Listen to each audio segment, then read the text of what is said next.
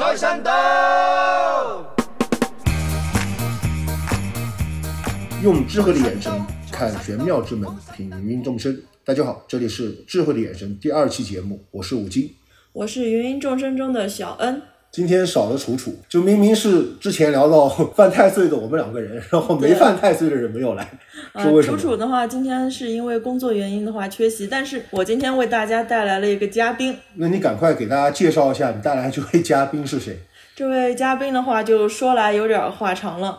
其实我初一还是去了道观里边儿，就是我们在录完那个说那个太岁那一期吧，初所以说一，犯太岁等于没用，是吧？告诉你不要去，你还是去了，是吧？对对对对对，还是去了，然后就在那个道观里边儿吧，遇到了林妹妹，就是太岁送没送走你不知道，但是找了一个人来。对对对，遇到了熟人了，遇到了熟人林妹妹。好，那来那个林妹妹给大家打个招呼。啊，大家好，我是林妹妹。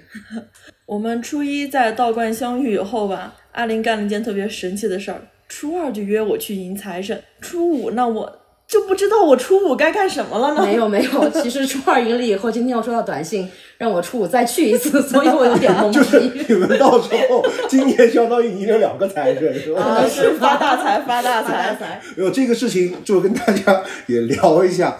事实上，呃，初二也是可以迎财神的，那个叫祭财神。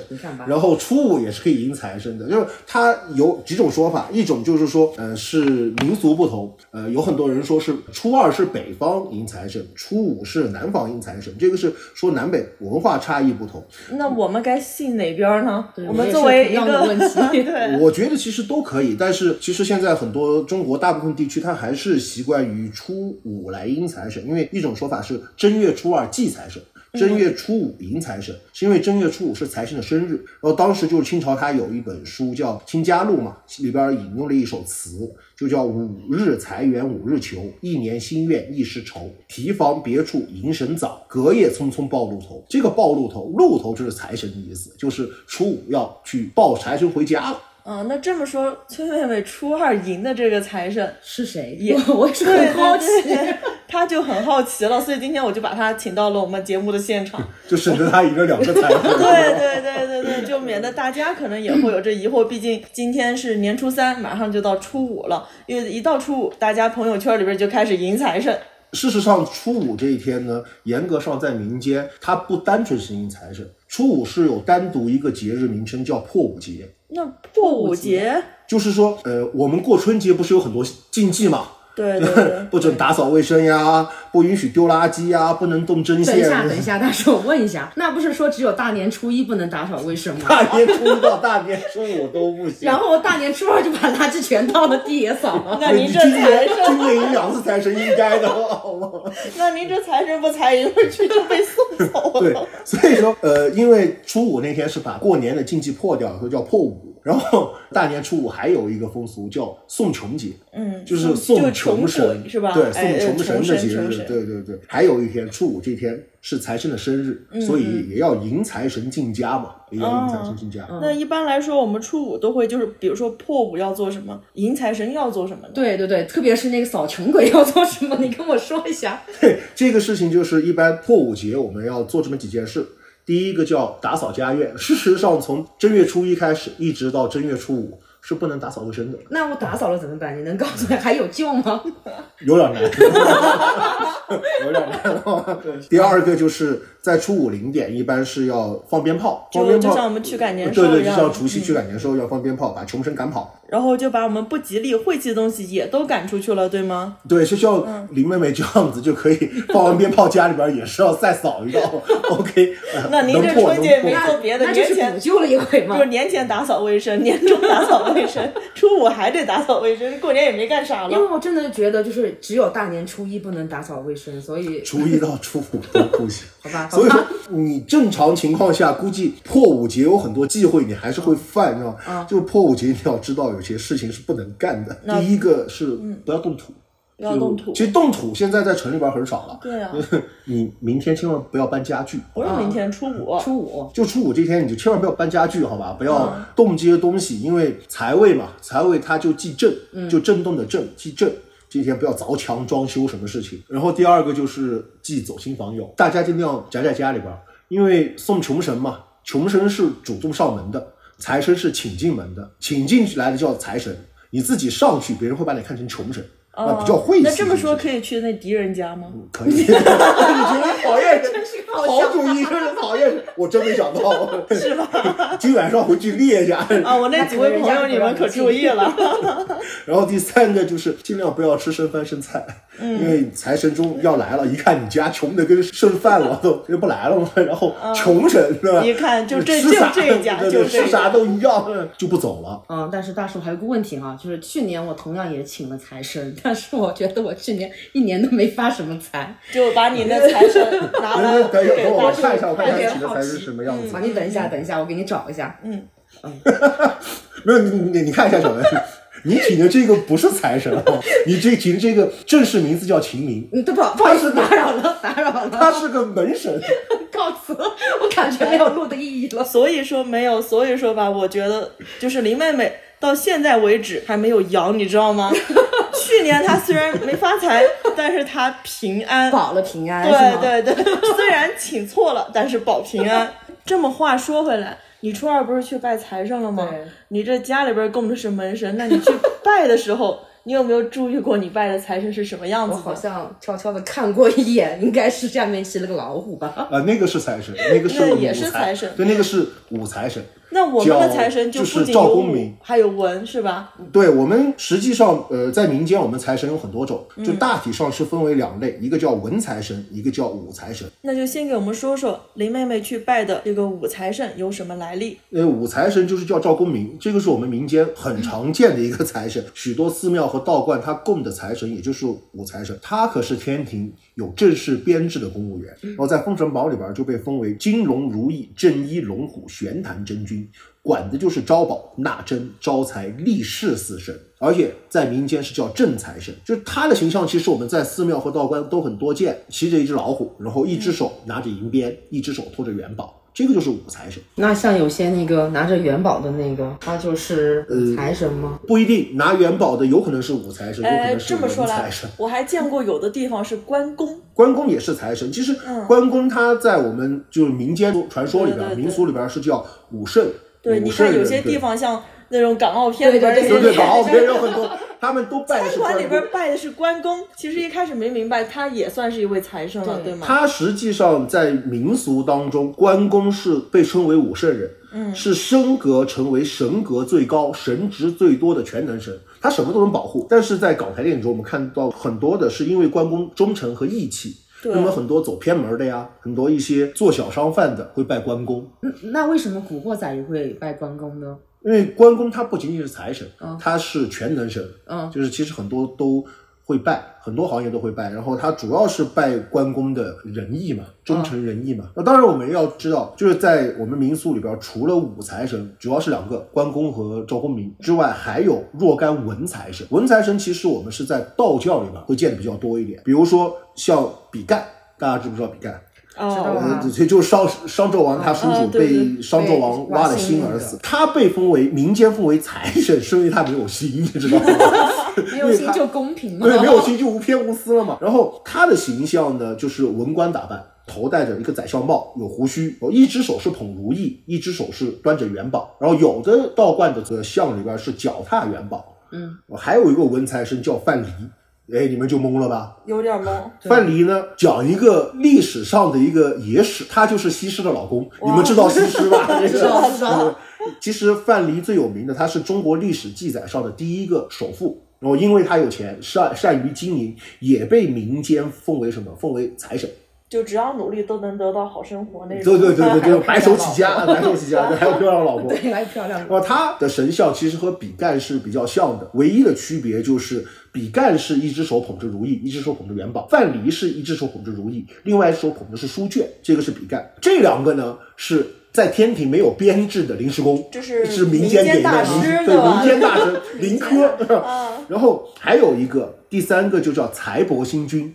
他的名字叫李贵祖啊，这个就不是民间财神了，他跟有编制，对他跟赵公明一样，是天庭有编制的公务员。其实他另外一个称号大家就很熟悉了，他就是太白金星。哇哇，太白金星的是财神，他是财神，叫文财神。然后他在天庭的头衔就可大了，叫都天致富财帛星君。管的是天下全部的金钱财帛，所以在民间供奉的文财神当中，奉财帛星君的就比较多。所以神像你们如果去道观看也会多，他就是腰扎着玉带，左手捧金元宝，右手拿着一个写着招财进宝的卷轴。其实现在很多市面上卖的财神文财神就是财帛星君。嗯，然后第三个就有意思，叫福禄寿三星。就就农村里边经啊，对，福禄寿那三个老头儿，对，三个老头儿，对，三老头儿可对，农村地区拜的多一点，就一个是手抱婴儿的，这个是福星，象征着子孙昌盛、福泽绵绵；一个是手捧着寿桃。这个是寿星，大家都知道了，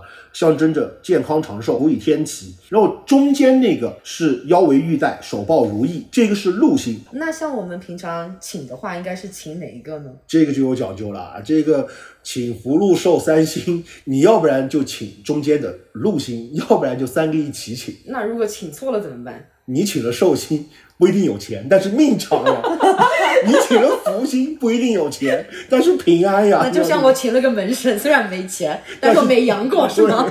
那像我们平常去拜的时候，有没有其他形象的财神就？五财神一般来说在民间就是关羽和赵公明两个，嗯文财神要多一点，都是民间风格会很多，因为各个地方的民俗不一样嘛。嗯，比如说像后五代十国的后周皇帝柴荣，嗯，他也是财神，然后还有一个端木赐，他也是财神，这个名字听着就好帅的样子。然后 他另外一个他另外一个名字更帅，他是孔子的弟子，叫子贡。啊，你当我没说吧？那你继续。哦，大部分就是这些。他们文财神的形象就是身穿官服，然后拿着元宝或者如意的样子。我去过一个外地的一个财神庙，它里面的那个财神不是像文官，也不像武官，有点像日本的一个鸡童。那个鸡童，是财你确定你？去的是寺庙吗？确定，百分之百确定。那个你说的，我在想，可能是刘海。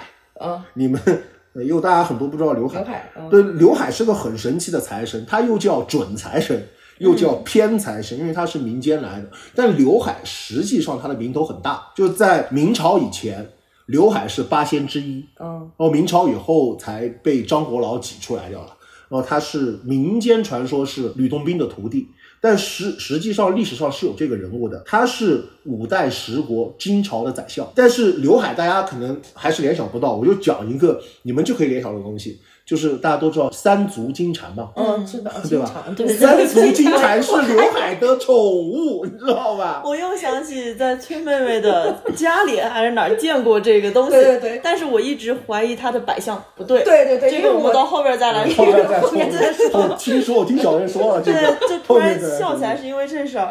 因为三足金蝉是刘海的宠物，所以刘海也是财神。哦但他那个故事就很长，我们就因为节目时间，我就不多说那么多了。然后聊到这儿，我就很想问一下林妹妹，你什么去年请的门神你是贴在哪儿的？那不是人家告诉我贴在高处就可以吗？我随便找了一面墙就贴上去了你没有定。方位啊？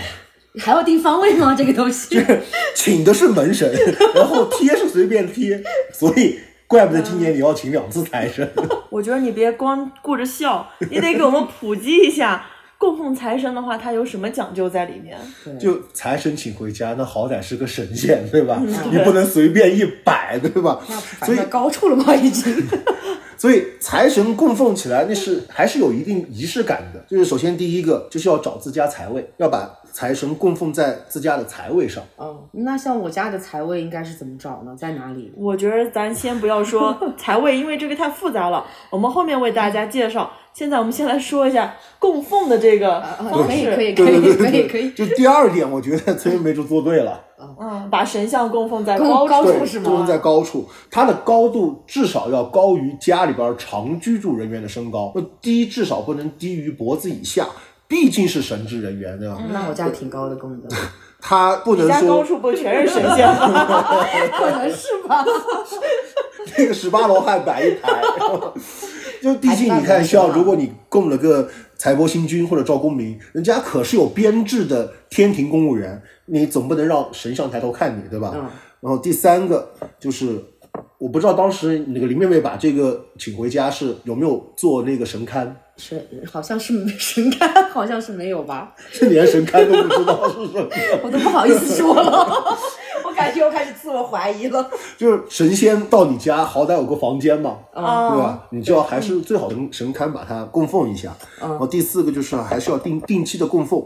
最传统的方式就是要上供，一般是水果吗？香、花、灯、水、果这五供。嗯，香呢就是上香嘛，花就是鲜花，灯就是长明灯，嗯，水就是清水，果就是水果、蔬果这些东西。但是这个上供就要很注意一个东西，就是我们上供的水果，特别是水果，就不要有特殊的刺激气味。摆供果的碟子是要洗干净的。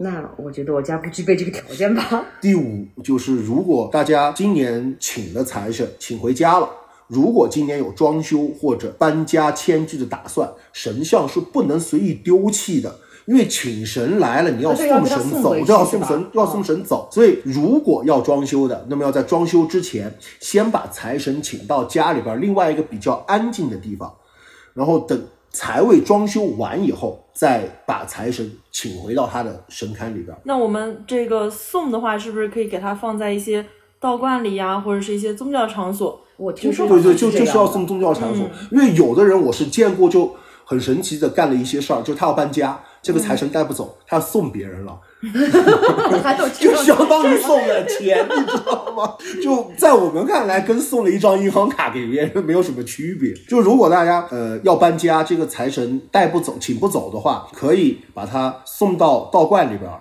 然后给一点香火钱，由我们教职人员代为供奉。原来供个财神那么麻烦，我感觉我不配。哎，那么话说回来，如果说是供奉财神很麻烦，或者是家里面不方便供奉财神的，有没有什么简单可行的替换的呢？就如果一般家里边不方便供奉财神，或者当年家里边有装修呀、搬家需求的朋友，就可以用一些招财风水的小摆件，用来替代供奉神像。那比如说是什么呢？就很常见的，大家一般都会在家里边养一些财位上养一些植物，那么最好就是养一些大叶木本植物，发财树对发财树、对发财树、巴西木都是哎，我家可以的。真有，但是这里就要很您家这财神可真多。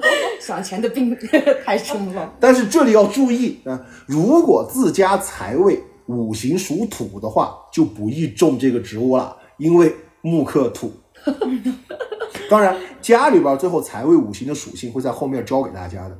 然后第二就是在家里边财位上摆上一个聚宝盆，具体大小可以根据你财位实际情况来决定，大小都可以，就是一个聚宝盆就可以了。然后平时在聚宝盆里边放一些五帝钱呀或者硬币，哎，你要说这些的话，那你说我在那聚宝盆里边放点假钞呀，比如说我那大风 玩具的，那你不如放点冥币好吗？你至少在下边还可以流通。这点大家也要注意一个问题，就是在聚宝盆里边放的五帝钱或者钱币，至少是可以流通或者曾经流通过的钱币。然后平时其实有一些行为上也可以，就是说偶尔可以再往里边放点钱，或者再往里边拿走一点，就就丢硬币就有进有出，有进有出可以。你就只要是流流通过的钱都可以往里边丢，有进有出，就象征着招财进宝、财源流通的意思。然后第三个呢，就是在自家财位上放一个鱼缸，养几条锦鲤。那么养鱼呢是以单数为吉，这里也一样要注意一个点，就是如果自家财位属火的话，就不宜养鱼了，因为水克火。就把把那火给灭了对，把。火灭了，就水把财给灭了。然后第四个就是在自家财位上可以摆上貔貅或者金蟾，那么貔貅和金蟾的摆放的头的朝向。那是相当有讲究的。就刚才你不是说到终于等到这个 问题了。就林妹妹家里边除了神，还有这些招财进宝的那神。个你那个家的你那个金蝉的头是朝哪儿的？没有，我是放在店店里面嘛，然后它的头是朝着大门，就店门的那个，因为我觉得我要让它出去叼钱，然后那个那个金蝉是嘴巴里边是含着钱还是没含钱？肯定是有钱呐、就含着钱头朝外？肯定啊，就现在你那家店倒闭没有？快了吧？对，这个金蝉放置是相当有讲究的。就是如果金蝉是口里边含着钱的话，那是头是要朝家里边的。因为金蝉的作用，它是刘海儿的宠物嘛，嗯，它的作用就叫吸纳金钱，出去吸金带宝的，所以它口里边含钱，就已经在外面闲钱了，已经闲到钱了，就回来要把钱送回家里边来。那么如果他含着钱对着外边，相当于是把自己家里边的钱送出去了。难怪你能三年我三年倒闭了。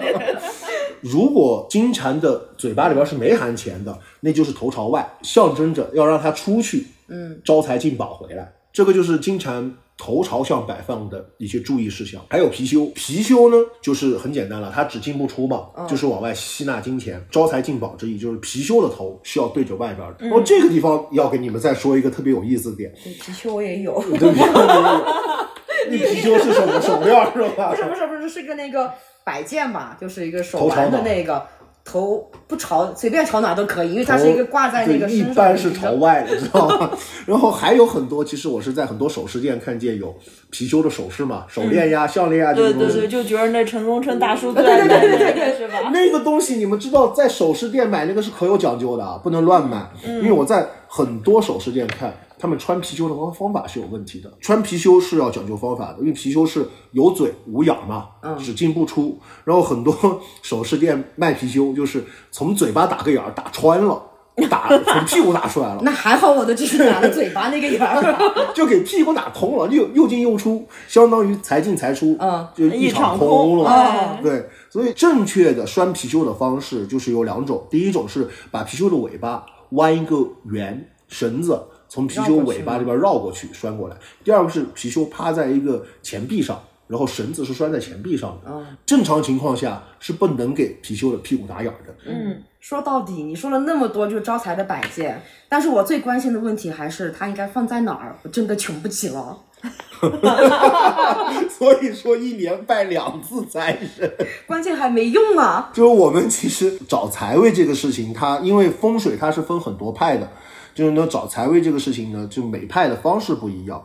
我学的是阳宫风水，那么相对要复杂一点。今天我就给大家介绍几种比较简单的找财位的方法。第一种方法呢，就是根据九宫飞星来推算出家中的财位。那我哪知道我们家九宫飞星在哪？这个就是我们慢慢要说的问题啊，不要急。八百左辅星位呢是家中的财位。二零二三年根据九宫飞星推算，八百左辅星是飞临正南方位，也就是家里边的正南方位就是九宫飞星的财位。怎么找呢？用个指南针吧。对，指南针就可以，手机指南针站在你们家的正中心，然后找到指南针指的那个南边儿，就是你们家的财位。嗯，这个是第一种方法。第二种方法是用对角线定财位法。这种方法呢是在中国香港地区是用的比较多的，也是最为简单的方法，就是背靠入户门，入户门进门的两个对角线指的那个位置就是家中的财位。第三种方法呢，就是要根据自家的坐山朝向来定财位了。那么相对我们阳宫风水派的八宫二十四山，方便是不需要用到专业的罗盘，就是拿一个指南针就够了。具体的方法就是背靠家里的入户门，看正前方是哪个方位，定出方位的五行以后呢，根据做客为财的原则定出财位。那这么说的话，这是不是跟我们的五行又相关了呢？对对对，就是跟五行是有关系的。那那个方位是怎么去对照一个五行呢？后面我要讲的了，这个就要复杂一点，会涉及到我们方向的五行属性和五行生克关系。方向五行属性属性其实也很简单，就记一下，就正北为水，正南为火，正东为木，正西为金，东北为土，东南为木。西北为金，西南为土。那五行生克关系是五行相生的，有水生木，木生火，火生土，土生金，金生水。五行相克呢，就是水克火，火克金，金克木，木克土，土克水。这个好复杂呀，根本记不住呀。没事，我会把这些东西放在我们节目后面的文本小贴士里边的。举一个很简单的例子，比如说我背靠我家入户门，用指南针来测我我的正前方是正西方，对应的方向五行来看，正西方属金。按照五行生克来讲，金克木，那么我家的正东方或者东南方就是我家的财位。嗯，好，那么我们的听众朋友就可以根据以上三种方式，大家既可以同时使用，看看有没有找到重合的财位，也可以选择其中的一种来定出自己家的财位在哪里。刚才我看了一下我家的那个户型图，我用了一下那个对角线的那个什么定位法，我发现我家的两个对角线，一边是放了一个鞋柜，然后一边放了一 又个放错了，又听我说完好不好？另外一边放放了一个那个发财树，然后 那这会有什么影响吗？为什么他的请的财神都是错的？至少保平安呀。他我们在财位上供奉财神或者摆放那些招财风水小摆件是有一定忌讳的。就财位是忌压、正、暗。污秽财位附近呢，无论你是供奉了财神，或者是摆了一些小摆件，就要离一些容易产生震动的东西要远一点。然后那个财位的地方就不要太过于昏暗。如果是没有光照进来，你可以在那个地方装一个长明灯，是比较好的一种方式。呃，财位上一定不要杂乱，要整洁。因为没有哪个神仙是愿意在一个很乱的地方，对吧？他喜欢干净一点嘛。还有一个就是财位特别怕压，就是财位尽量你们如果摆了小摆件或者供奉了财神，就不要在那个横梁下面。嗯，因为其实大家通过三种方法是可以找出至少两个财位的。就你要看有一个财位如果是有横梁，就到另外一个财位来摆东西。嗯，然后财位上是一定不能放重物压住的，尽量轻一点。然后不要在财位上放一些有刺激性的食物或者其他物品。财位如果是厨房或者厕所，就尽量不要在这两个地方供奉财神或者摆一些风水小摆件了。以上我们刚刚介绍的找财位的方法，还有我们一些风水小摆件的一些作用和禁忌，会放在后面的文本小贴士里边。总的来说呢，过完年以后接财神是中华民族传承千年的一种风俗习惯。也是我们对美好生活的向往和祈愿。但是我们也要记住，幸福生活始终是奋斗出来的。无论你请再多的财神，财位再好，你好吃懒做，你也是不可能发财致富的。嗯，那也在新的一年里面呢，祈愿大家新的一年事业蒸蒸日上，财源广进。让我们一起在初五用正确的方式来迎接财神。就算接错也没关系，至少平安嘛。对，至今没阳过，有效有效，亲测有效。好的，我们本期的智慧的眼神结束了，谢谢大家。